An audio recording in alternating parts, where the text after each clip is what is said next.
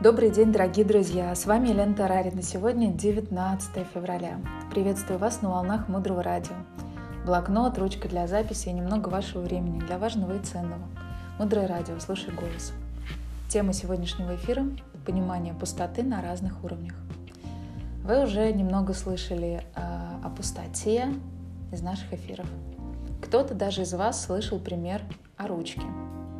Если вы еще не слышали историю о ручке, то введите в интернете, в гугле, например, Майкл Роуч «Объяснение ручки» и услышьте эту подачу от самого великого мастера.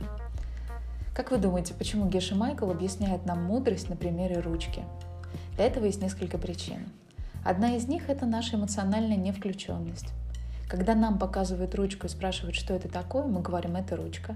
Что это для собаки? Ну, для собаки это палочки для игры, а для муравья? А для муравья это препятствие.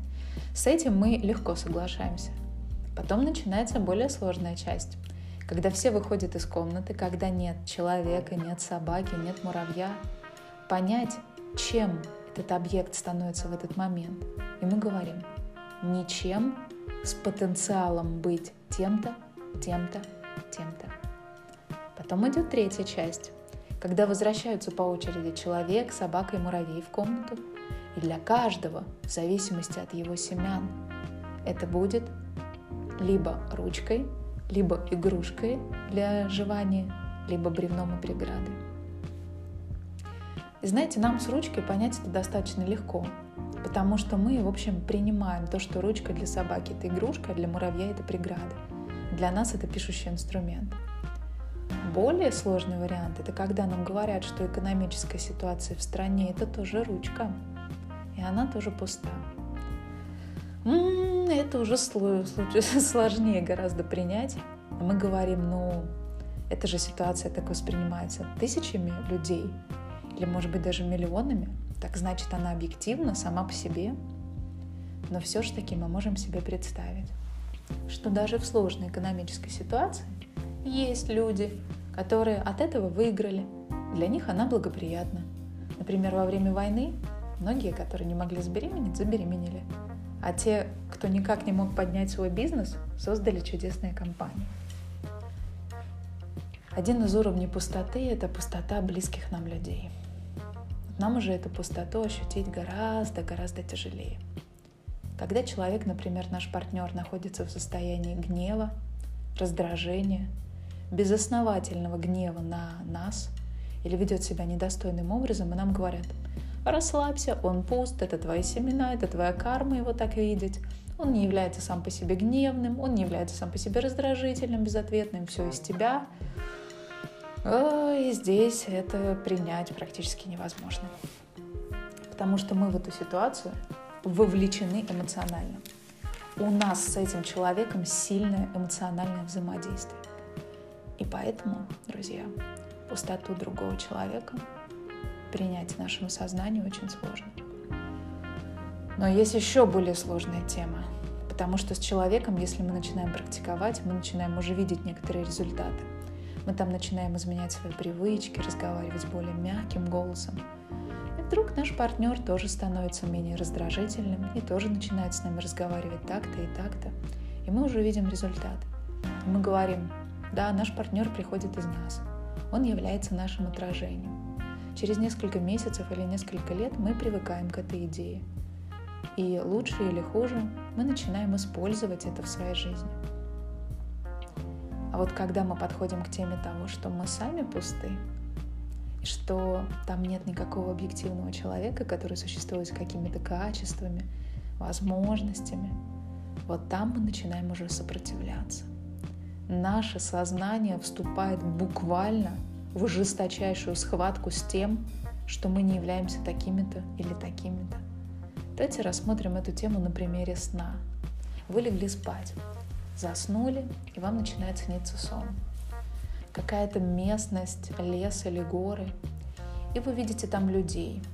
И эти люди друг с другом взаимодействуют определенным образом.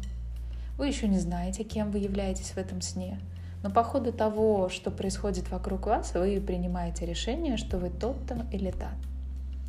Вначале вы не знаете, мужчина вы или женщина, молоды вы или старый, но по ходу сна что-то происходит, и вы складываете представление о том, что вы за личность.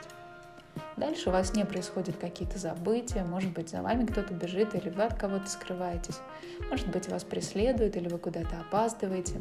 И все это происходит в каком-то реальном для сна географическом пространстве. Но где все это происходит? Где находится этот город или лес, в котором вы находитесь? Где это все? В каком месте это все происходит? Верно. Это все находится в нашем сознании.